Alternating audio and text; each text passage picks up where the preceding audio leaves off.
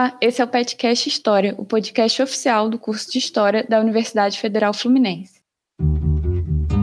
Trabalhadores do Brasil. Porque entende que o inimigo é uno. Assim sendo, declaro vaga a presidência da República. Filhotes da ditadura. Todas as fronteiras da Alemanha Oriental estão abertas. Vai todo mundo perder. Isso é uma mentira, é uma pantomima, uma patuscada. Eu sou Giovana Vermelinger, bolsista do PET, e hoje eu tô aqui para apresentar mais um episódio com a Marissa Moratti, também bolsista do PET. Oi, Marissa, tudo bem? Oi, gente, tudo bom? Eu sou a Marissa, como a Giovana já falou, e hoje a gente vai apresentar esse episódio sobre a Revolta das Carrancas. Pois é, Marissa, esse é mais um episódio da nossa série de revoltas. Agora a gente está na fase de império, né? Depois de tratar aí das revoltas da colônia. E o episódio de hoje, como a Marissa bem falou, é sobre a revolta de Carrancas. Uma revolta muito interessante que a gente vai trazer aqui hoje. E para nos ajudar a, a, conduzir essa conversa sobre a revolta de Carrancas, a gente trouxe um convidado muito especial. O nome dele é Marcos Ferreira Andrade, ele é professor de História na Universidade Federal de São João del Rei e ele desenvolveu uma pesquisa muito interessante sobre a revolta Car de Carrancas. Então, Marcos, vou pedir para você se apresentar, falar um pouquinho da sua trajetória, inclusive a trajetória com essa revolta. Obrigado, Giovana. Obrigado, Marissa. Obrigado aí à equipe do, do PET História da UF pelo convite, me senti muito honrado, né? Para mim é sempre uma grata satisfação falar dessa história, da história da revolta de Carrancas, porque ela se confunde com a minha trajetória como historiador, né? Eu a minha formação como historiador ela se deu a partir da pós-graduação, né? Eu sou graduado em filosofia na Universidade Federal de São João del Rei e depois de formado, né, já atuando no magistério, no ensino fundamental e médio, eu participei de um projeto como bolsista de aperfeiçoamento, de um projeto de catalogação de processos criminais é, na cidade de São João del Rei, um projeto coordenado pela professora Maria Tereza Pereira Cardoso e pelo professor Ivan Velasco, que hoje é meu colega de departamento, né? a professora Maria Tereza já se aposentou, mas foi um projeto seminal para muitas coisas, né? Foi um projeto que foi importante para mim, pela minha trajetória, porque a gente foi catalogar esses processos criminais e no meio desses processos criminais nós encontramos, né, esse processo de Carrancas, da revolta de Carrancas um processo inédito, né, que ninguém tinha trabalhado, né, não tinha nenhum estudo acadêmico, historiográfico sobre ele, e eu me propus a analisar esse projeto e tentei o um mestrado na UFMG, né, no decurso aí desse, desse projeto de pesquisa. É, eu estou enfatizando esse projeto de pesquisa para mostrar a importância da universidade pública, né, e principalmente no interior, né, o que, que ela desencadeou, né é, é, me, me permitiu aí a formação como historiador e também mais tarde ela vai dar origem ao Labdoc, né, a um projeto que a gente tem de catalogação de processos criminais da, da antiga com, comarca do Rio das Mortes, o projeto Fórum Documenta, e o próprio curso de História e a própria pós-graduação em História da Universidade Federal de São João del Rei, a raiz, né, a origem de tudo isso está nesse projeto, né? um projeto que foi desenvolvido em 1992. Então, aí eu fui fazer o mestrado para analisar esse processo, né? esses autos. E, na verdade, a minha dissertação foi para fazer um, um estudo sobre as revoltas escravas no período das regências. Né? Eu fiz um levantamento de documentos no, no Arquivo Público Mineiro também, mas o foco principal foi a revolta de Carrancas, né? E aí o primeiro artigo que eu publiquei sobre ela foi na, na revista é, de, da Afroásia, né, da, da Federal da Bahia, em 1998-99. Eu defendi minha dissertação né, em 96 E aí, né, em 98, 99, eu publico o primeiro artigo acadêmico né, sobre essa revolta. E depois aí eu fui trabalhar no sul de Minas, né, depois de que terminei o mestrado, na UENG, né, na, na no, no campus de campanha, e lá eu é, comecei também todo um trabalho de catalogação dos documentos, dos acervos, e fui estudar o outro lado da história. Né? Se no mestrado eu estudei a história dos escravizados, a história né, da, da, das revoltas, eu fui estudar as elites. Eu já tinha estudado as elites, muito assim, é, ainda não tinha uma pesquisa de fôlego, né, é, no mestrado sobre a história, principalmente da família Junqueira, é, né, que vai ser aí o alvo né, de ataque do, do, dos escravos na revolta de Carrancas. É, aí no, no, no, doutorado eu estudei as elites é, e também estudei a forma, é, quais foram as estratégias adotadas pela, pelas elites em relação a uma revolta de Carrancas. Então, eu fiz uma releitura também da revolta de Carrancas no final da tese, né, que foi premiada pelo Arquivo Nacional, e a tese eu defendi na, na UF, né, na, aí na Universidade Federal Fluminense, em 2005.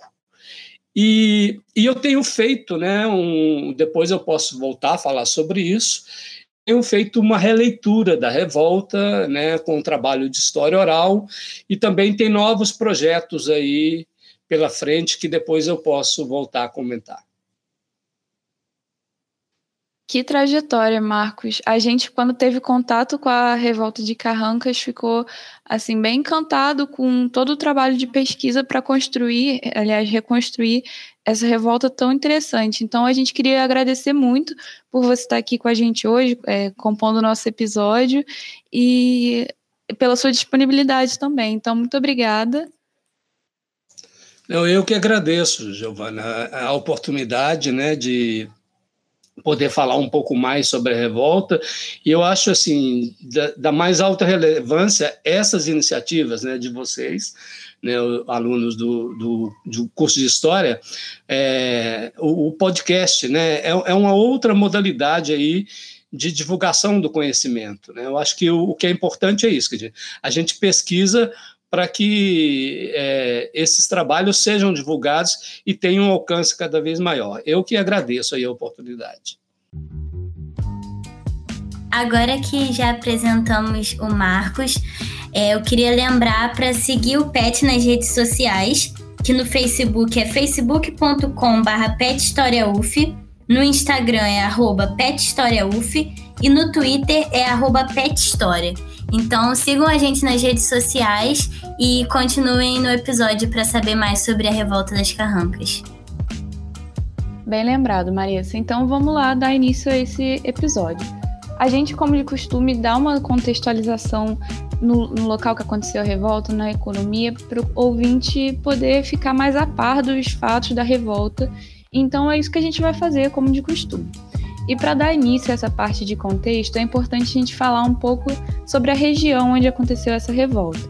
A freguesia de Carrancas ela ficava na comarca do Rio das Mortes. Para você ouvinte, talvez essa, essa área do Rio das Mortes não seja estranha, porque a gente já comentou muito sobre ela no episódio da Guerra dos Emboabas. Então, se você não ouviu, a gente volta nessa região do Rio das Mortes, só que lá no século XVIII. Então, fica a dica aí para quem não ouviu esse episódio. Mas enfim, a freguesia de Carrancas fica nessa comarca que se localiza aí mais ou menos ao centro-sul de, de Minas Gerais. E a comarca, à época dessa revolta, contava com cerca de 91.979 habitantes, sendo que 40% desse total era composto por escravizados. E na freguesia de Carrancas, essa porcentagem era ainda maior. Em alguns distritos, esse, esse pensa, Ih, vou refazer que eu gaguejei. Em alguns distritos, esse percentual chegava até 60% da população em situação de escravizados. E isso explica, isso pode ser explicado porque era uma área rural, com uma grande concentração de cativos na mão de poucos proprietários. E em relação às atividades econômicas, a província de Minas Gerais, desde o final lá do século XVIII, apresenta uma economia muito diversificada, complexa e dinâmica. Um dos setores que se desenvolveu muito com a produção aurífera, mas só que, sobretudo com o seu declínio, foi o comércio. E tanto o comércio interno lá de, em Minas Gerais, quanto o comércio para abastecer a corte no Rio de Janeiro. E uma das atividades também que era exercida era a pecuária, e outro, e outro eixo também, é, outra atividade econômica, era o tabaco. Então, esses três aí, esses três, essas três atividades, o comércio, o tabaco e o gado, geravam uma rede comercial em Minas Gerais muito complexa. Por exemplo, a região do Rio das Mortes era um entreposto comercial muito importante, porque lá de São João del Rei saíam rotas que davam acesso a, a vários pontos importantes do Império, então eram rotas de comércio e muitas tropas cruzavam essa região. Então a dinâmica envolvia várias pessoas, é, vários produtos e várias atividades. E aí entra a questão dos escravizados. O uso da mão de obra escrava ele esteve presente em todas essas atividades econômicas, mas com um destaque, por exemplo, para essas três: a agricultura, a pecuária e o comércio. E em Carrancas, especificamente, esses escravos eles eram empregados na maioria das vezes nas roças. O trabalho deles variava entre atividades de roçar pasto, tirar leite, conduzir tropas, também trabalhos com madeira e ferro e também as mulheres ocupando posições como fiandeiras. E outro ponto de interessante de se destacar aqui antes da gente seguir é que os escravizados das fazendas lá de Carrancas, eles vinham de diversos locais da África, além daqueles que já nasciam no Brasil. Então, era uma diversidade aí é, maior, né, de nacionalidades, de etnias e também daqueles nascidos no Brasil convivendo lá nessa freguesia de Carrancas. E seguindo nessa contextualização, para a gente entender um pouco mais sobre a revolta, a gente precisa saber quem era a família Junqueira. É, essa família chegou na região do Rio das Mortes por volta de 1750, quando o português João Francisco recebeu uma grande extensão de terras que foi concedida pela coroa. Ele acabou deixando descendentes na região de Minas Gerais e acabaram se tornando uma família bem poderosa do sul de Minas, que eram detentores de grandes propriedades e muitos escravos. Lá pelos anos 30 do século XIX, a propriedade dessa família já estava entre as melhores da época. E eles tinham entre 30 a 100 cativos, o que era um número bem alto para os padrões da época, além de possuírem gado, cavalos e porcos que usavam para vender para a corte, que fazia parte da produção das fazendas.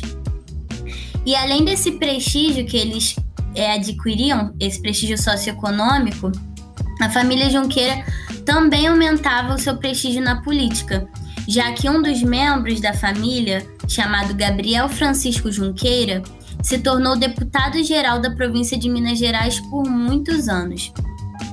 E aí, a Revolta das Carrancas tem o cenário na fazenda, em três fazendas dessa família, que são a Fazenda de Campo Alegre, que ela era do deputado Gabriel Francisco Junqueira, onde começa a rebelião dos escravizados a fazenda Bela Cruz, que era de José Francisco Junqueira, irmão de Gabriel, que foi onde aconteceu a maior parte dos assassinatos, e por último, a fazenda Bom Jardim, que tinha como proprietário João Cândido da Costa Junqueira, que parou a revolta com a ajuda de escravizados de confiança.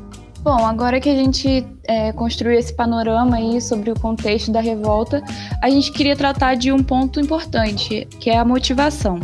Nos autos da revolta, é, indica que a, ela já vinha sido, sendo planejada há no mínimo dois anos pelo líder, Ventura Minas. E ela estava programada para acontecer no dia 26 de maio, que seria o dia da festa do Divino Espírito Santo. E a revolta aconteceu justamente quando as forças legalistas se preparavam para retomar o poder lá em Ouro Preto. O principal motivo pelo qual esses escravizados se levantaram nessa ocasião foi, é claro, a liberdade. No entanto, a conjuntura política teve uma grande influência na busca desses escravizados pela liberdade. E no depoimento de uma das testemunhas, um dos escravos teria dito, enquanto ele pegava em armas, aspas, vocês não costumam falar dos caramurus? Nós somos os caramurus. Vamos arrasar tudo.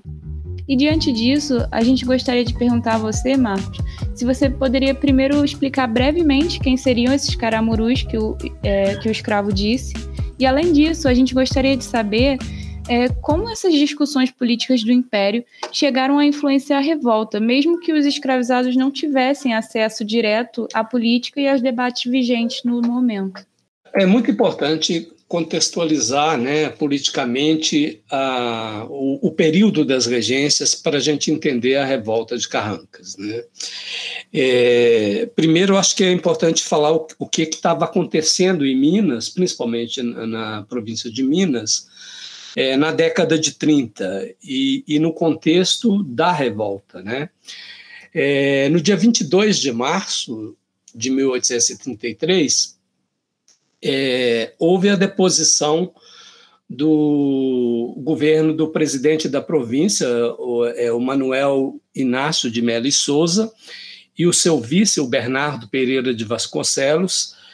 É, houve a deposição desse governo, que era um governo liberal moderado, né, de linha liberal moderada.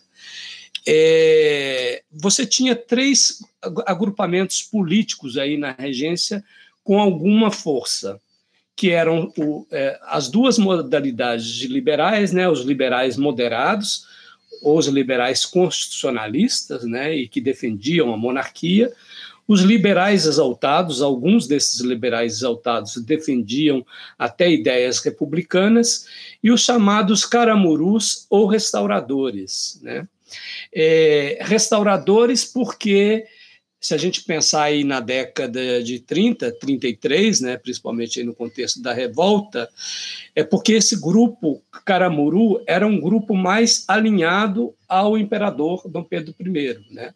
Dom Pedro I havia abdicado do trono em, em 1831, então esse grupo que era aliado a ele é, também era o cunhado de restaurador. Né? Então, havia uma expectativa em determinados grupos, principalmente na corte, de que o imperador retornaria ao Brasil depois que resolvesse a questão do trono em Portugal.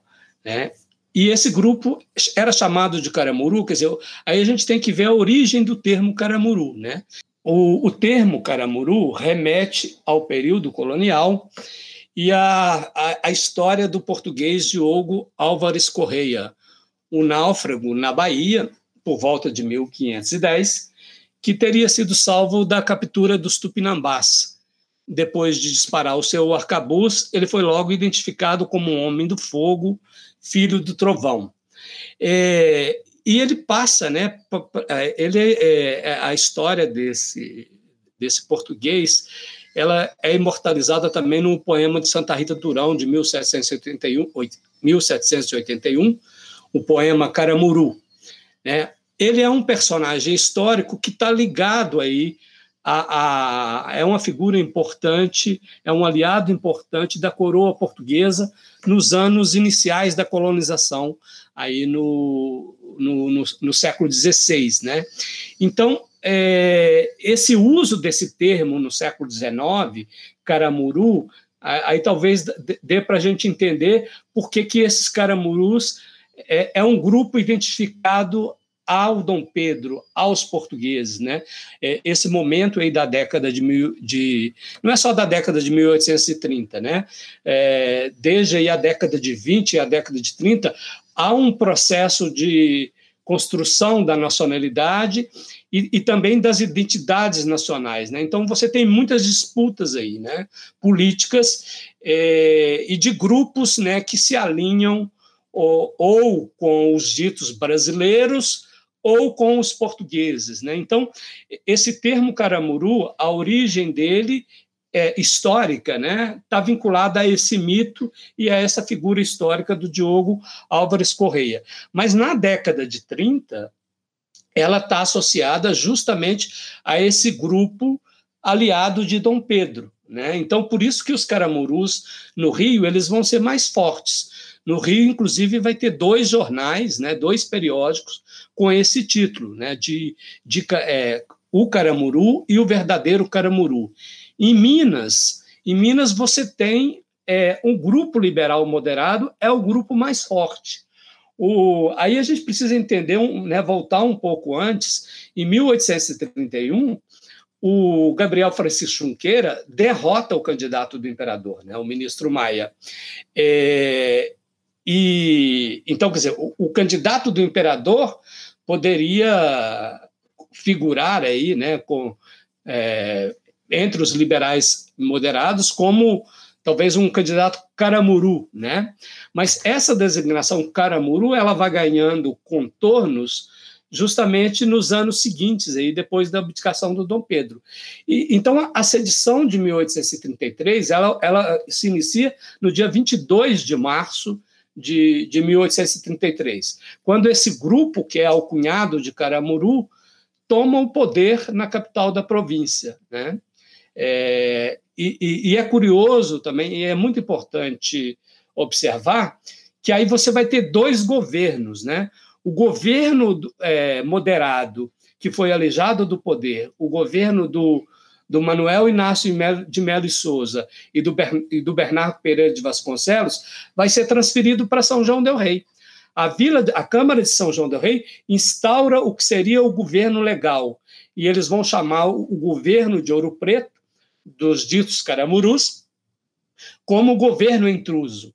Então você tem uma disputa política aí, uma cisão né, entre as elites, um grupo se autodesignando é, caramuru e o outro grupo dos liberais moderados, que era o grupo do Gabriel Francisco Junqueira. Né?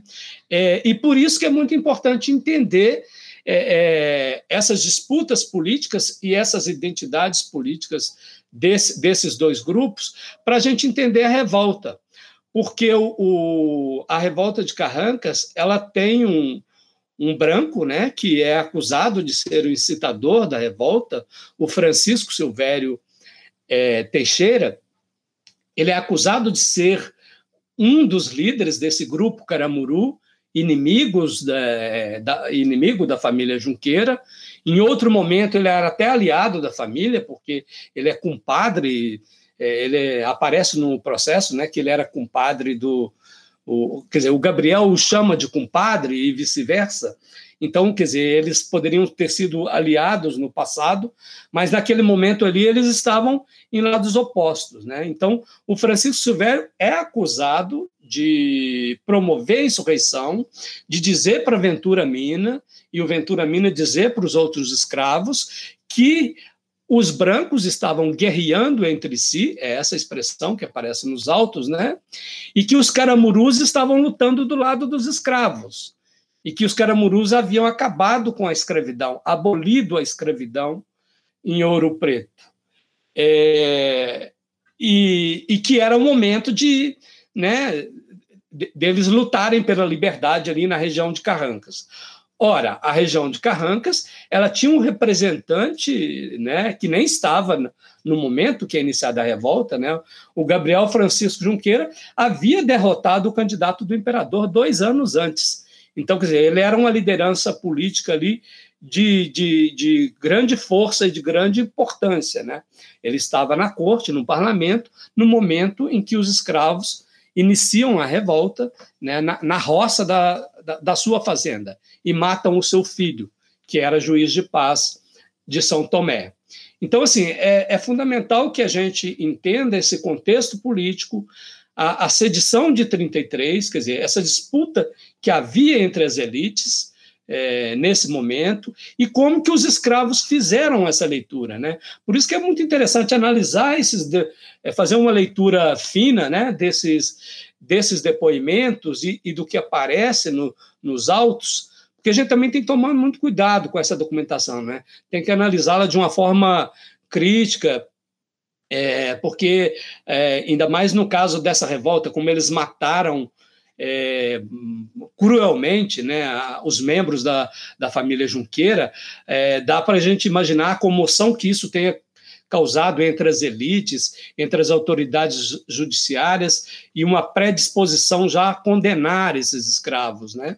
É, mas a gente também tem que fazer uma leitura ali nas entrelinhas do que é dito nesses depoimentos das testemunhas. Né? Então, tem, tem, tem, essa do né, esse depoimento de, um, de uma moradora agregada da Fazenda Jardim, que, que né, relata que Antônio Benguela e Ventura Mina e outros escravos, quando passaram pela sua casa e pegaram as armas, né, exigiram a, que entregasse as armas da casa, que o Antônio Benguela pulava no terreiro e batia no peito né, e dizia: é, Vocês não costumam falar nos caramurus? Nós somos os caramurus e vamos arrasar tudo. Então, quer dizer, isso tem uma força enorme, ainda que seja um depoimento de uma testemunha que né, a gente pode analisar que ela estaria tentando incriminar o, os escravos para serem condenados, mas é, tem outras pistas no, nos autos também, né? Tem o, o Antônio Retireiro, que é, é, aí é muito curioso, né? O sobrenome dele é ocupação, né? É, que trabalhava né, na lida com, com gado.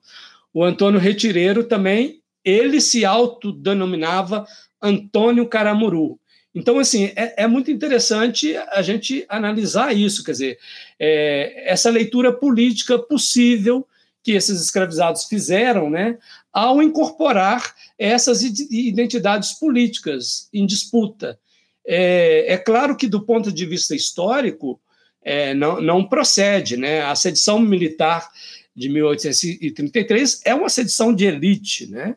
é a sedição da elite política, é uma disputa entre as elites políticas. Né? Há autores na historiografia que, inclusive, vão dizer que é, é uma cisão entre os moderados, que em Minas não tinha caramuru ou restaurador, é, era mais uma cisão dentro do próprio grupo é, liberal moderado, e que pode ser. Né? É, essa é uma, uma leitura possível da sedição de 33.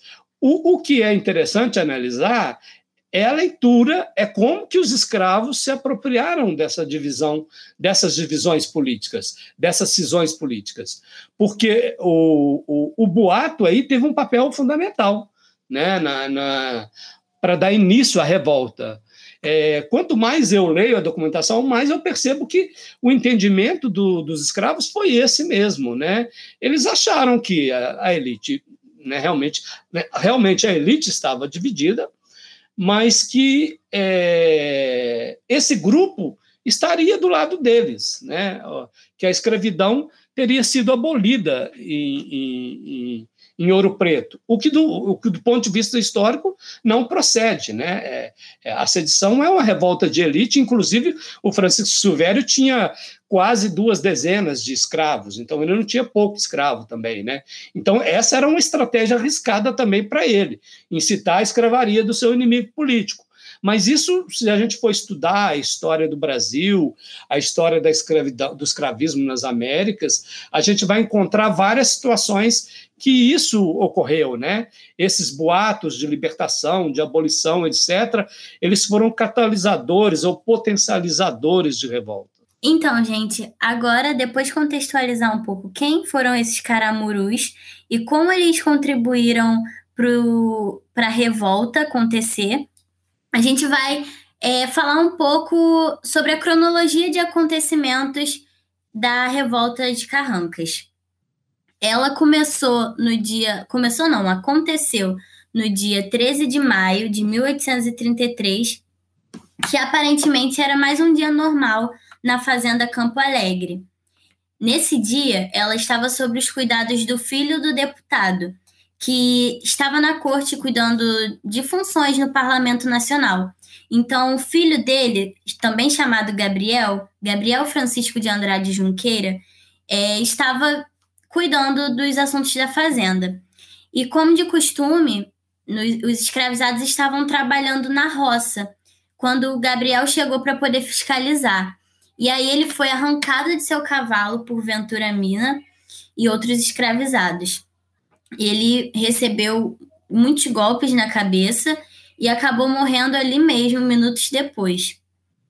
Então, os escravizados se reuniram e, liderados pelo Ventura Mina, esses revoltosos foram seguir para a sede da fazenda de Campo, de Campo Alegre, já que eles estavam na roça.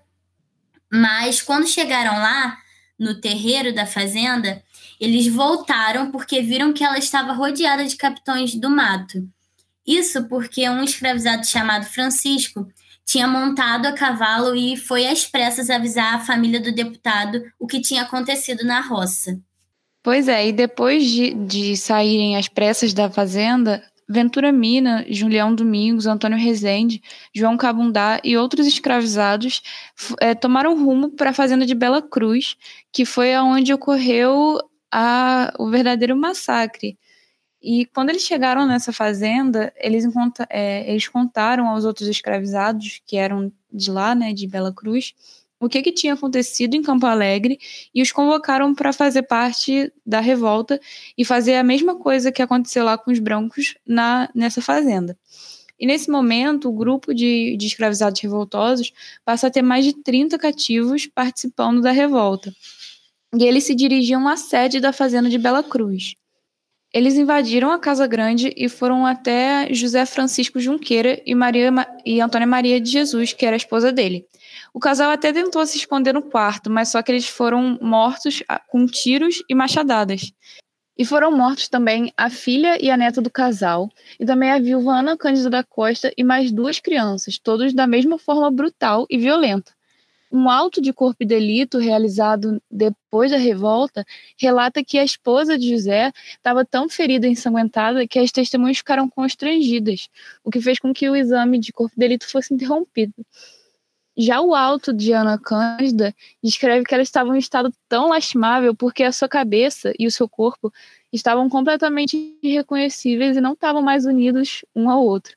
Então a gente pode ver aí a violência que a violência foi grande e a, os assassinatos foram de formas brutais. Logo em seguida, os escravizados armaram uma emboscada para assassinar o genro de José Francisco, que se chamava Manuel José da Costa. E ele estava em Campo Alegre no momento que iniciou a revolta. Ele foi para a fazenda de Bela Cruz achando que já estava tudo tranquilo, só que chegando lá ele também foi morto.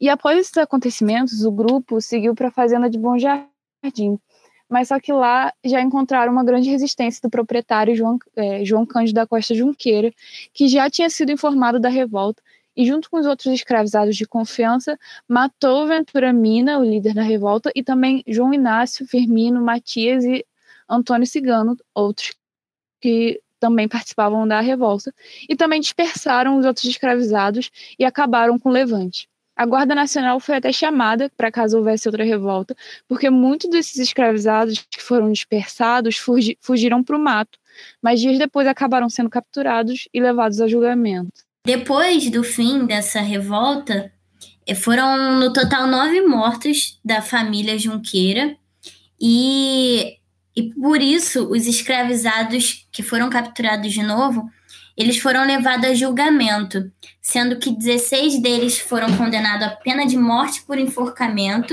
e executados em praça pública.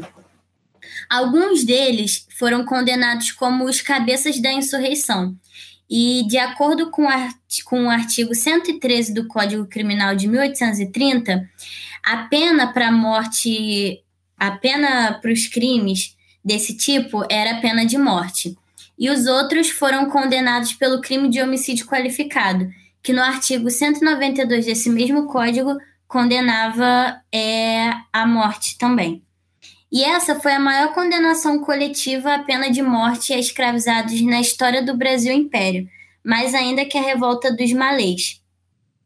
E seguido a esse, esses acontecimentos, em 10 de junho de 1833, foi enviado à Câmara dos Deputados um projeto que se referia ao julgamento dos crimes praticados pelos escravizados contra os seus proprietários. E esse projeto futuramente resultou na Lei número 4 de 10 de junho de 1835, que estabeleceu é, a pena de morte específica pra, para os escravizados que estivessem envolvidos em assassinatos de seus senhores e familiares. Aí a gente gostaria de perguntar para você, Marcos, qual a relação entre a revolta de Carrancas e a elaboração de uma legislação específica para punir os escravizados que se revoltam contra os seus senhores?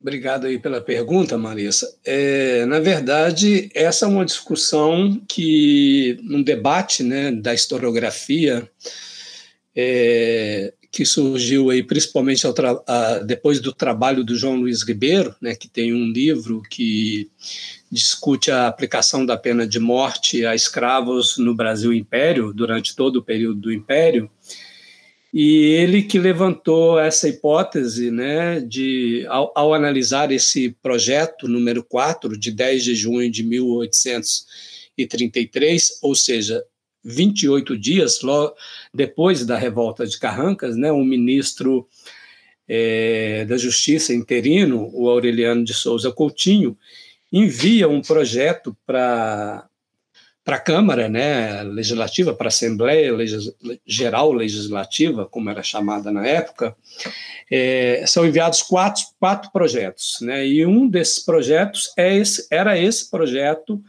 que tratava de uma punição mais célere e de uma lei de exceção né, para punir o, os escravos envolvidos é, em crimes de assassinatos dos senhores e em crimes de insurreição. É curioso, né, é bastante curioso que o Código Penal, o primeiro Código Penal do Brasil, né, que é de dezembro de 1830, como você bem situou aí, já tinha dois artigos, né, que punia com a pena de morte, né, é o artigo 113, que é o, o artigo do que tem um crime de insurreição, né, e também o artigo lá de, de, homicídio, e que já punia também com a pena de morte os escravos que matassem os seus senhores. É, e, e, qual a razão né, de uma lei, uma jurisprudência específica?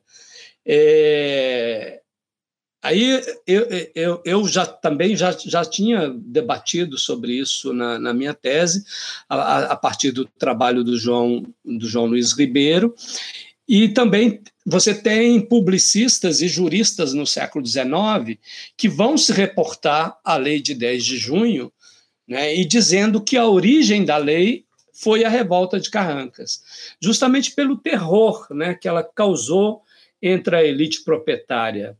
É, porque uma coisa é você falar de tentativas de revoltas, de levantes abortados, ou muitas vezes levantes que né, é mais uma peça jurídica construída por autoridades da época do que um levante de fato. Né? Nós estamos falando de uma revolta que de fato aconteceu e que os escravos mataram a família senhorial e mataram a família senhorial de um deputado que representava uma tendência política hegemônica é, só para vocês terem uma ideia, a importância da, da província de Minas no Império não era só do ponto de vista econômico e de abastecimento da corte. É, Minas tinha uma importância política enorme no, no, no Império. A, a, maior bancada da Assembleia Legisla, Geral Legislativa era de Minas, ganhava inclusive do Rio de Janeiro, da corte. Né? Para vocês terem uma ideia, inclusive tinha vários deputados é, o que hoje é comum com os senadores, né, que eram deputados por Minas. Por exemplo, o Evaristo Ferreira da Veiga é, participou de três legislaturas e ele sempre foi eleito por Minas. E ele só veio em Minas uma vez, no final do seu último mandato, visitar os seus dois irmãos que moravam na cidade de Campanha e que vieram né, para o sul de Minas para tratar de problemas de saúde com as águas minerais. Então, é, é, é muito importante também a gente situar aí é, essa importância de Minas no, no cenário político do Império, né? O, o, o, Gabriel foi eleito com apoio da tríade liberal. Ele foi eleito com apoio do, do Bernardo Pereira de Vasconcelos, do Evaristo, do José Bento Ferreira Leite, né, é, do Custódio Dias. Então, quer dizer, aqueles nomes ali do, do liberalismo e que depois do liberalismo moderado e que depois se tornarão até articuladores do regresso, como o próprio Do regresso conservador, né, da centralização do poder é, aí a partir de 37, e a figura principal aí né, que surge é o, é o Bernardo Pereira de Vasconcelos, é, eram aliados políticos. Né, o, o, o Gabriel Francisco Junqueira é, é, ele, ele não era, como que eu posso dizer, ele não era um, um deputado que, que tinha grandes ideias e, que publicava na imprensa periódica. Não. É, e nem tem formação superior, né? Ou, ou autodidata, como tinha o, o, o, Evaristo Ferreira da Veiga. Mas ele é um representante dessa elite, dessa elite agrária ligada ao abastecimento interno. É, é muito importante a gente entender a constituição dessa liderança política por parte do Gabriel Junqueira e, e esse revés que a família sofre com a revolta, né? E para a gente entender a criação dessa lei de exceção, né? Essa lei de exceção ela está relacionada ao impacto que a revolta é, causou não só na família senhorial não só na região de Carrancas, mas na macropolítica do Império. Tem um outro dado interessante, uma outra informação interessante, que está no último texto que eu publiquei, inclusive né, na revista Tempo da UF, que até o, o, os Estados Unidos da América foi informado da revolta de Carrancas. A revolta de Carrancas é muito curioso que é, as informações circulam no, nos bastidores, né? Não se dá publicidade à revolta porque eu, é, é, eles temiam que, que a revolta se estendesse, né? É, é, ela é uma revolta localizada né, na, nas propriedades da família Junqueira e também estava programado para atingir a, a propriedade, as propriedades de aparentados da família Junqueira, muito provavelmente também aliados políticos ali, né, do, dos, dos liberais moderados, mas a, a, a, violência das mortes e, ao, e o fato dos escravos terem atentado de fato contra a família senhorial, ou seja, eles mataram os membros da família é, senhorial, né? E, e, e, não foram poucas pessoas que eles mataram. É, e, não é a família de qualquer, não são os membros de qualquer família é um, é, eram membros da família de um membro da elite política é, nacional, né? da elite política liberal moderada. Então, isso causou um impacto muito grande entre as autoridades do Império, na macro, na macropolítica imperial, que a regência respondeu de que forma? Respondeu com a punição exemplar, né? Você tem a maior condenação coletiva à pena de morte da história da escravidão brasileira, que se tem notícia, né? É, nas pesquisas, e você tem uma lei de exceção. Ela dá origem a uma lei de exceção, né? ao, ou pelo, ao debate. Né? A lei de exceção mesmo ela é aprovada dois anos depois. Mas como eu, eu comento no, no, no texto, termino, né? encerro o artigo lá que eu publiquei na UF, é, é que a memória da, da, revolta de Carrancas está cravada na lei, é, porque mantém o mesmo projeto, né? é a lei número 4, e mantém a data, 10 de junho. Né? Ela é aprovada dois anos depois. E esse projeto ele é enviado para a Câmara no dia 10 de junho de 1833, ou seja, 28 dias após a revolta. Se vocês pegarem o primeiro artigo desse projeto, é, parece que ele está narrando a revolta de Carrancas. Ah, os escravos que matarem ah, o senhor, a esposa, a nora, os filhos. É, é, né, o primeiro artigo parece que ele está narrando a, a, a, revolta de Carrancas. Né? Então, assim, é, a, a, a consequência mais drástica né, no, na, na macropolítica é, em relação à revolta de Carrancas é justamente essa, né, é o fato de, de ter dado origem ao debate sobre essa lei de exceção, que vai consumar é, em 10 de junho de 35. Claro que aí esse calendário de revoltas das regências e também revolta, a revolta dos malês, ela tem importância, né? A gente não pode desconsiderar a importância da revolta dos malês nesse contexto, de forma alguma. Né? Mas é, é quase que uma, é, é uma gota d'água nesse caldeirão que já estava cheio. Né? É, porque aí na década de 30 você tem uma intensificação mesmo da rebeldia escrava, seja no Sudeste, seja é, na Bahia. Né? Aliás, se a gente pegar a Bahia, tem um, dezenas de revoltas ao longo aí, principalmente ao longo do século XIX. É, muito obrigada, Marcos, por essa explicação. E a partir disso que você é, mostrou para gente, fica claro que a revolta das Carrancas ela teve um grande impacto. E um ponto importante a ser discutido é que desde o final da Revolução Haitiana existe um medo entre todas as elites americanas de uma rebelião negra nesses termos. É, como falam, é um haiti, haitianismo que está presente entre essas elites. E aí a revolta das Carrancas ela teve uma grande repercussão. Ela foi uma revolta de escravizados violenta que atacou diretamente uma elite é, política e socioeconômica. Então, eu queria fazer mais uma pergunta para você, que é como esse medo, esse haitianismo, influenciou na repressão e na repercussão da revolta das Carrancas, de Carrancas? Obrigado pela pergunta, Marisa. É, acho que é muito importante esclarecer esse ponto. Né? É, a gente tem que tomar muito cuidado com essa discussão das ideias, né, ou do impacto é, dessas ideias em, outros contextos. Né? É, o, o, o, haitianismo, muitas vezes, ela, ele é mais utilizado no sentido retórico, no uso político na imprensa, né?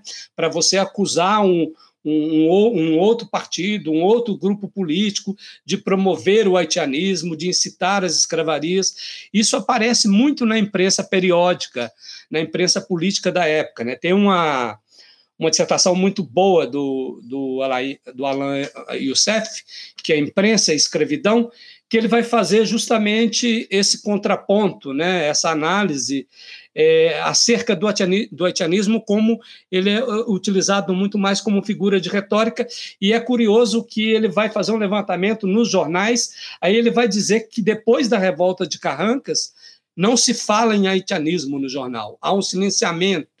Aí é uma estratégia também né, das autoridades e, e, e, da própria imprensa, né, e não divulgar, porque se você divulga também, o efeito pode ser contrário, né? Você pode estimular é, o surgimento de novas revoltas. Então, assim, é, o, o haitianismo às vezes é muito mais utilizado nesse sentido, sabe? No sentido retórico, ou é esse pesadelo mesmo que tinha, né? Na mentalidade senhorial. O que, que um senhor temia, né? De fato, é, é de um, do, dos escravos se atentarem contra a vida dele e da, e da família dele, né? Esse era o maior medo. Por isso que os senhores adotavam certas, várias estratégias, as estratégias possíveis para manter a paz da, da, das senzalas, né? A família escrava, a alforria, né? A, lugares distintos na, na, na, nas hierarquias, né? É, na escravidão. É, você pode ver isso claramente, aparece na, na revolta, dá para ver isso, né? O, é, você tem escravos que são pajens do Senhor. O Joaquim Mina era feitor do, do José Francisco na Bela Cruz, mas nem por isso deixou de participar da revolta.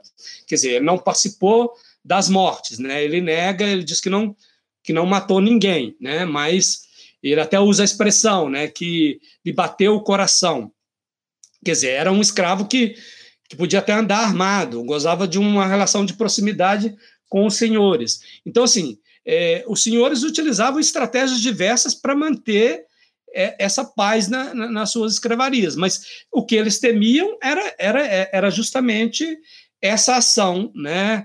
ou seja, ou individual ou coletiva, como é o caso da, da insurreição. Então, essa é, é isso que os senhores mais temiam no contexto da escravidão. Mas o, o, o haitianismo em si, quer dizer, é, não, não, não tem influência nenhuma na revolta de Carrancas. É, é, é ele tem o um uso retórico. Inclusive, um juiz de paz é, fala: há um plano haitiano. Né? É, mas é porque o juiz de paz conhece a, a história, né, do, devia conhecer um pouco a história da Revolução Haitiana e usou isso no, no sentido retórico, no, no, numa correspondência que ele encaminhou para o presidente da, da, da, província. Mas, assim, influência de ideias e, e coisas desse tipo, de forma alguma, não tem, né? É mais é, é esse uso retórico mesmo. O que eu acho que é fundamental para entender a ação dos escravos é o que a gente disse anteriormente, né? É a leitura política que, que os escravos fizeram da cisão entre as elites políticas é, mineiras, né? É, e tinha um caramuru que supostamente, né, com, vamos colocar todas as aspas aí, né, supostamente estaria lutando, é, estaria do lado dos escravos, né, dizendo que os caramurus é, é, estavam contra os liberais moderados e haviam abolido a escravidão. Havia abolido a escravidão.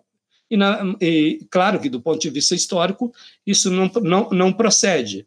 Mas é, imagine, né, vamos fazer um exercício de imaginação, né? Num contexto de cisão política, é, eles se aliaram a, a, um, a, um, inimigo da família Junqueira, né? Então, do ponto de vista estratégico para iniciar uma revolta, há uma sagacidade aí, né, do, do Ventura Mina e a importância dele como esse líder, né, esse articulador é, da revolta, né, porque ele é, ele é que estabelece esse elo né, entre o Francisco Silvério e, e as senzalas né, e, os, e os demais escravos. Muito obrigada, Marcos, pela sua explicação, inclusive para esclarecer esses pontos, né? Porque a questão do haitianismo é muito debatida na, na historiografia e também é, tentar é, e também é muito aplicada para as repressões das revoltas escravizadas aqui no Brasil. Então, é ótimo a gente entender a relação disso, na verdade, a falta de relação disso com a motivação da revolta das carrancas, mas ainda assim esse discurso estando presente de forma retórica. Essa revolta tem uma, um espaço muito grande na historiografia e também no conhecimento popular sobre revoltas é, escravas no Brasil. Por exemplo, a gente aprende a revolta das, dos malês no ensino médio, é um tema muito presente. E diante disso, eu queria te perguntar se à época da revolta dos malês, a, re, a repercussão do que tinha ocorrido em Carrancas teve a mesma proporção da, da, da repercussão dos malês à época? E também a que você atribui esse maior foco da historiografia na revolta dos malês, sendo que a revolta do, das carrancas foi de tamanha importância, como a gente já falou aqui, pela, pela questão da, das suas consequências no Código Penal, nas leis, então, o que você atribui a, a esse silenciamento de Carrancas na historiografia? É, obrigado pela pergunta, Giovana. Eu acho que é, você tocou num, em dois pontos assim essenciais aqui para a gente refletir um pouco. O primeiro é essa questão da, da repercussão da, da revolta dos malês e, e a diferença em relação à revolta de Carrancas.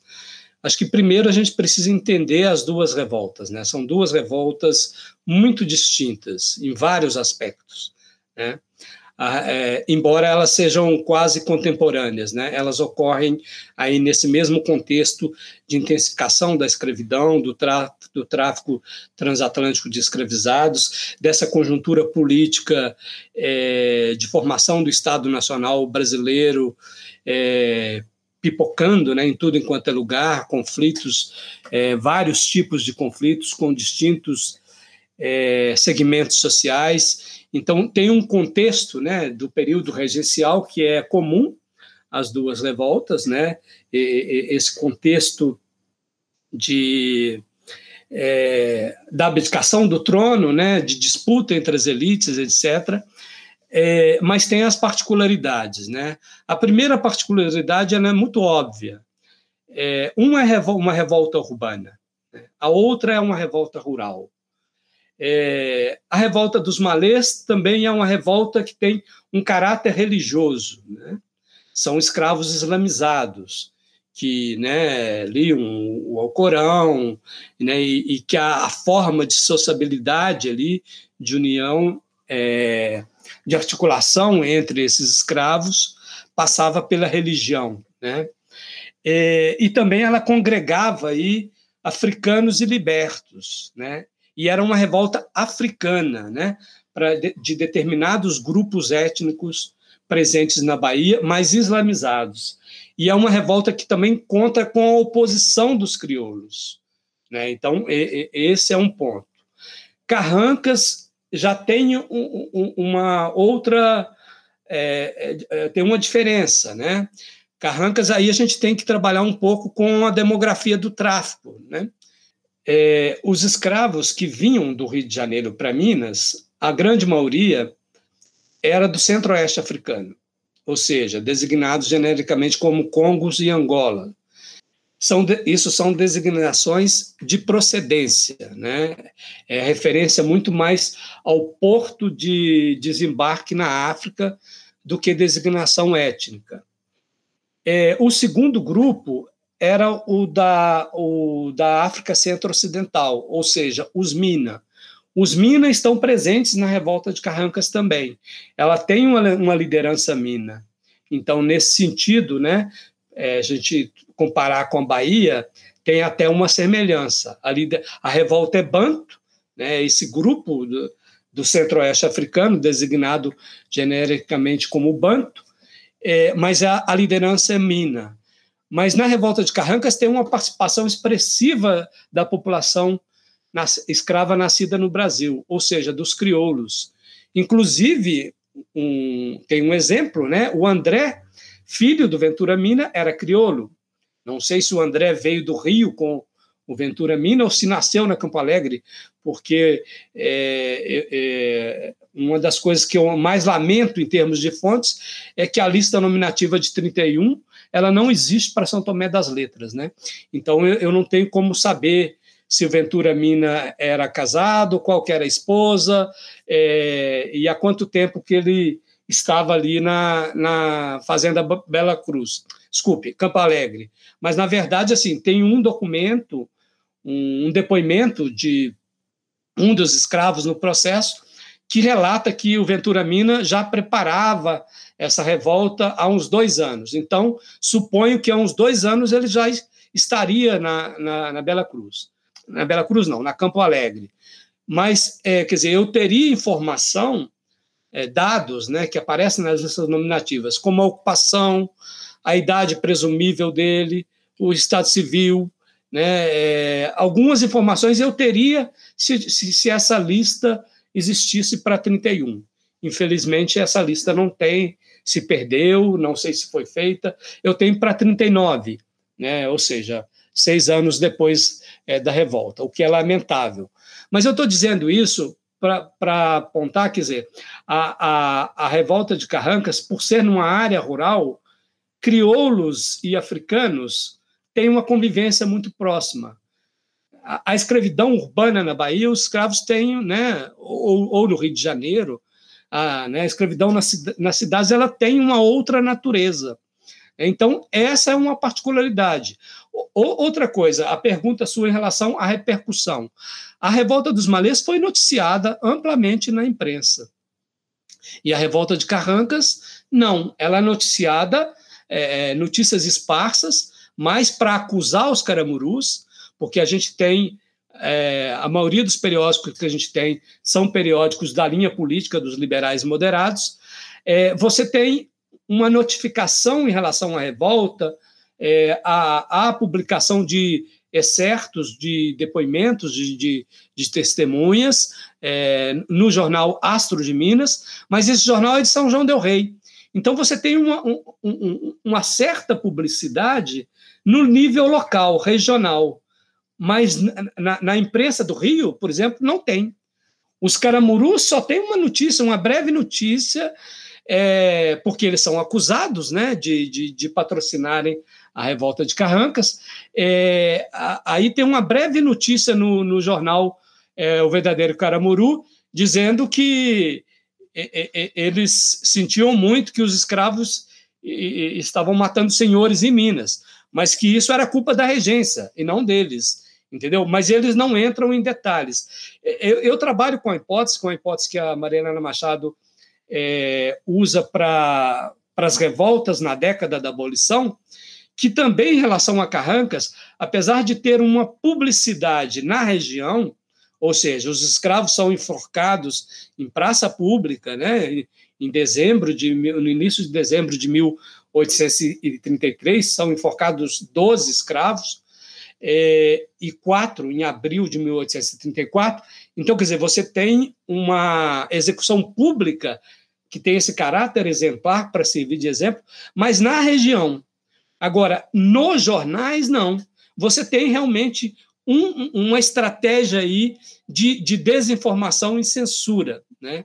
que é o, é o que eu utilizo para analisar também a, as estratégias das elites, das autoridades e da própria imprensa, diferente da dos malês. A dos malês, para vocês terem uma ideia, ela é até noticiada em Nova York. A, e, e Carrancas é tudo nos bastidores. É, recentemente, né, através da tese do, do Tamis Parron, é que ele localizou no arquivo em Washington uma correspondência que o secretário do governo americano, do consulado americano no Rio de Janeiro, informa aos Estados Unidos de que o, Senado é, reuniu por dois dias em sessão secreta por causa da grande insurreição em Minas. E qual insurreição que era essa? A revolta de Carrancas. Então, quer dizer, você tem aí, em relação a Carrancas, essa estratégia de discutir nos bastidores e, e, e dar origem a uma lei de exceção. Mas aí é, é, é mais um elemento importante para a gente diferenciar as duas revoltas, é que a revolta de Carrancas atenta contra a família senhorial. A revolta dos malês, não.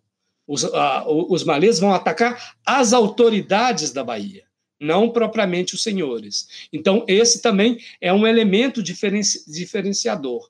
E também uma revolta urbana, é, a gente pode imaginar é, é, é, é, mais difícil de esconder também, né? É, até porque, no, no, caso da revolta dos malês, você tem um confronto e, e tem dezenas de mortos, ah, uma, de, ah, uma deportação né, de libertos, em grande número também, é, no brilhante trabalho aí do, do, do João José Reis. Bom, é, eu acho que eu vou responder um pouco. Aí a gente tem que fazer o percurso da historiografia, né? A gente tem que entender também a história é, da produção historiográfica no Brasil. Eu comecei falando lá da minha trajetória e do projeto de pesquisa, não foi à toa, né? É, se não fosse um projeto de pesquisa de uma universidade pública, talvez essa história demorasse mais a vir à tona do, do, do que demorou, entendeu? É, e a grande maioria dos historiadores também estão nos centros urbanos, né? As grandes universidades estão nos centros urbanos. Nós estamos falando de uma revolta rural, que aconteceu zona, na zona rural.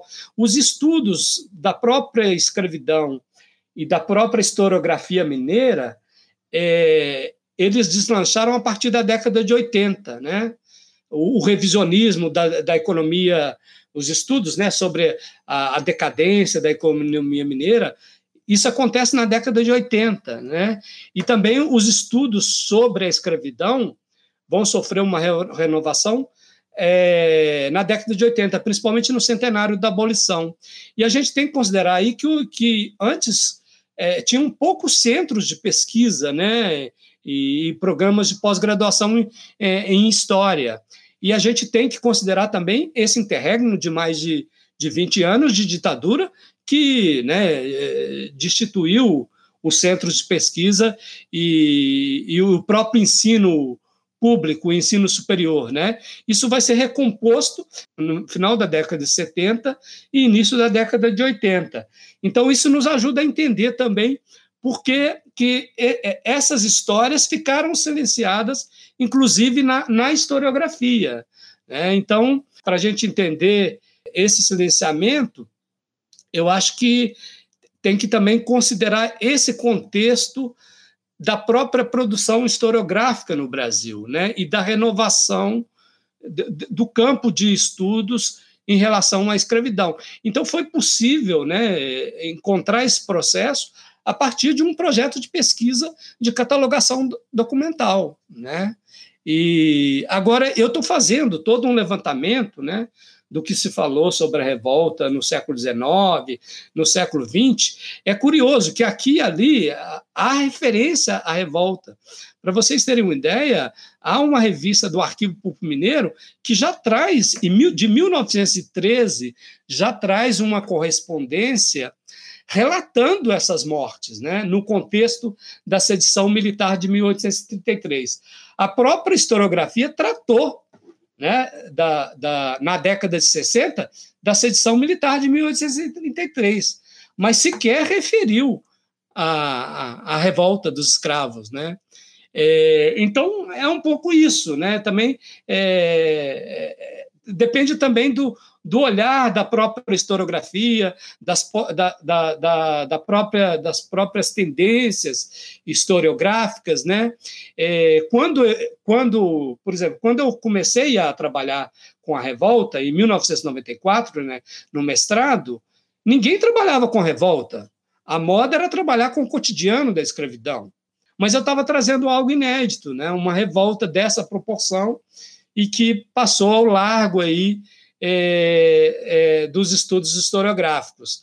E, e quer dizer, e, e, é isso, né? Como você bem disse, é, a revolta dos malês é muito referenciada na historiografia, inclusive, principalmente colocando como destaque também, quer dizer, a importância dela em relação à lei de 10 de junho, mas eu, eu acho que isso demonstra a importância né, da área de história, a importância da pesquisa, a importância desses projetos de catalogação, né, de ir aos arquivos, de ir aos acervos, organizar os acervos, ver o que contém os porões do judiciário, né? Eu acho que ainda tem muitas histórias aí ainda para para aparecerem, né? Por isso que é, também é, é, acaba, acho que sendo um, um estímulo aí para a nova geração de historiadores se debruçarem sobre esses papéis é, amarelados e carcomidos pelas traças. Com certeza, e que estímulo, né? Imagina encontrar uma, uma preciosidade dessa assim no arquivo. Espero que isso passe logo para a gente poder ter né, essa sensação boa de estar lá no arquivo, estar tá em contato com esses documentos. Eu queria só lembrar o ouvinte que a gente falou aqui da Revolta dos Malês e o nosso último episódio foi justamente sobre, sobre ela, sobre esse episódio. Então, se você não escutou ainda, vai lá, escuta, para você poder até entender melhor as diferenças da Revolta dos Malês para essa revolta que a gente está trabalhando aqui hoje. É, e para seguir para o um encerramento, a gente gostaria de saber se você tem mais algo, algo para pontuar, Marcos. Apesar de todas as suas falas terem sido muito esclarecedoras e terem ajudado bastante a gente entender o contexto, as consequências e tudo que está em volta da revolta de Carrancas. Mas se você tiver alguma coisa a mais a acrescentar, a gente gostaria que você falasse agora. Obrigado, Marissa. Não, primeiro, em primeiro lugar, eu gostaria de registrar aí o meu agradecimento a vocês pela oportunidade. É, nos últimos anos, né, eu tenho cada vez mais essa preocupação de divulgar a revolta para um público mais amplo, né, não estritamente acadêmico. A gente já faz isso, né, tenho feito isso no, no portal lá, né, coordenado pelo Luciano e pela equipe dele, é, o portal Impressões Rebeldes, que é um, né, um portal, é uma iniciativa maravilhosa, porque coloca né, à disposição, seja do, dos professores, dos alunos e do público leigo, né, é, ter esse panorama das revoltas é, coloniais, e, e, tem lá né, o, aquela sessão de debates, né, que, que são publicados pequenos textos sobre a revolta. Ele me chamou, embora né, a, a revolta de Carrancas ela está no período imperial, ele me chamou para escrever em 2016 um artigo sobre a revolta de Carrancas e foi muito curioso, porque o artigo teve uma repercussão imensa, né? Eu escrevi ele em, do, em duas partes, né? Massacre em Carrancas e depois do, do, massacre. Ele teve uma repercussão gigante em termos de leitura, de download do texto. Depois ele me deu o retorno e, e inúmeros comentários, né? Que depois eu, eu fiquei interagindo com os leitores. é, foi muito bacana essa experiência.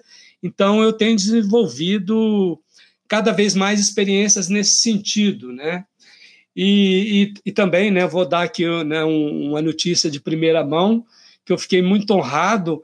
O Luciano me convidou para participar né, da equipe do portal para coordenar agora a, esse calendário de revoltas, né, estruturar o, o, no portal a parte das revoltas no Império. Então, assim, fiquei muito honrado com o convite, muita responsabilidade também, né, por, por dar continuidade a esse trabalho para o Império, mas é, é algo que a gente vai estruturar aí mais para o final desse ano, começar no final desse ano. Mas voltando a, essa, né, a esses projetos novos também que eu estou desenvolvendo, é, eu, eu fiz um vídeo ano passado, no contexto da pandemia, um vídeo curto também, para comemorar aí os 300 anos de Minas Gerais. É um vídeo com o Arquivo Público Mineiro, onde eu fiz uma, imprimi uma narrativa da revolta. O, o, vídeo também teve uma repercussão enorme, mais de 16 mil visualizações, para vocês terem uma ideia, muitos comentários. Sei que os professores têm utilizado, é um vídeo curto, né, para para essas plataformas também de Instagram, de seis minutos. É, eu sei que os professores têm utilizado também nas aulas sobre a regência, nas aulas sobre revolta escrava, escravas. Então, eu tenho tido esse retorno. Isso é muito importante, né? Porque é, eu narrei um pouco aqui para vocês. É, já tem já vai para 30 anos né, que eu estudo essa revolta. Eu botei a mão nesse processo em 1992. Então, só para vocês terem uma ideia também do tempo né, de maturação, de, né, vocês são da área de história, entendem muito bem isso, né, como que é demorado o processo de uma pesquisa, a elaboração do, do texto, e, e, a gente vai revendo também as nossas produções. E, e, e eu estou desenvolvendo dois projetos, né, que eu gostaria também já de deixar né, relatar aqui. É, vou fazer um vídeo um pouco maior sobre a revolta, deve sair esse ano ainda, e eu estou desenvolvendo um trabalho sobre a memória oral da escravidão, do cativeiro, na região onde aconteceu a revolta. E um dos temas que eu estou tratando também é a permanência dessa memória, de alguma maneira, né, de algum modo, que está relacionada à revolta. Tem uma memória relacionada à revolta. Então, é, espero em breve também né, poder divulgar os resultados é, dessa pesquisa, seja em artigos acadêmicos ou em materiais de divulgação, mas é, é um trabalho que eu estou desenvolvendo já aí desde 2018 na região e que tenho encontrado coisas assim muito intrigantes e interessantes também e que espero em breve já poder divulgar alguma coisa. Mas muito provavelmente o primeiro documentário relatando a revolta é, saia é, esse ano e aí eu vou contar também, vou pedir aí a, a ajuda de vocês na divulgação. E no mais, muito obrigado. Com certeza pode contar pra, com a gente aí para divulgação. É, a gente fica muito feliz em saber desse é, convite do Impressões Rebelde, porque na primeira fase da revolta, da, da nossa série de revoltas, a gente contou muito com a ajuda dos textos do Impressões Rebeldes, com o pessoal que estava lá pesquisando as revoltas e com o próprio Luciano Figueiredo, que foi inclusive convidado nosso aqui. Então, muito bom saber que vai ter uma, um portal aí destinado às revoltas do Império, vai ficar muito mais completo. E também é muito bom saber que, que o seu trabalho de pesquisa aí de 30 anos, mais velho que eu, que a Maressa, que a Juliana, é, vai ser cada vez mais trabalhado, mais divulgado, porque essa é uma revolta muito interessante, é um trabalho muito profundo que eu acho que o povo, tanto da academia, que não estava tão familiarizado talvez com essa revolta, quanto as pessoas fora dela vão se interessar muito. Então, muito obrigada de novo, Marcos, pela sua presença aqui e muito sucesso aí nesses novos projetos. Eu que agradeço, Giovana. Muito obrigado aí pela oportunidade e desejo sucesso também aí ao PET e essa série de podcast, podcasts aí sobre, sobre revoltas. Né? Parabéns pela iniciativa de vocês também.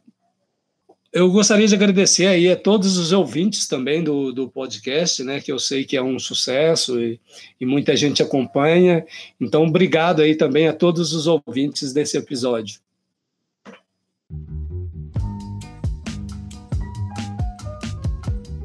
É, e mais uma vez um agradecimento ao Marcos por ter se disponibilizado para estar aqui com a gente e também aos ouvintes que chegaram aqui até o final e que têm acompanhado o nosso podcast.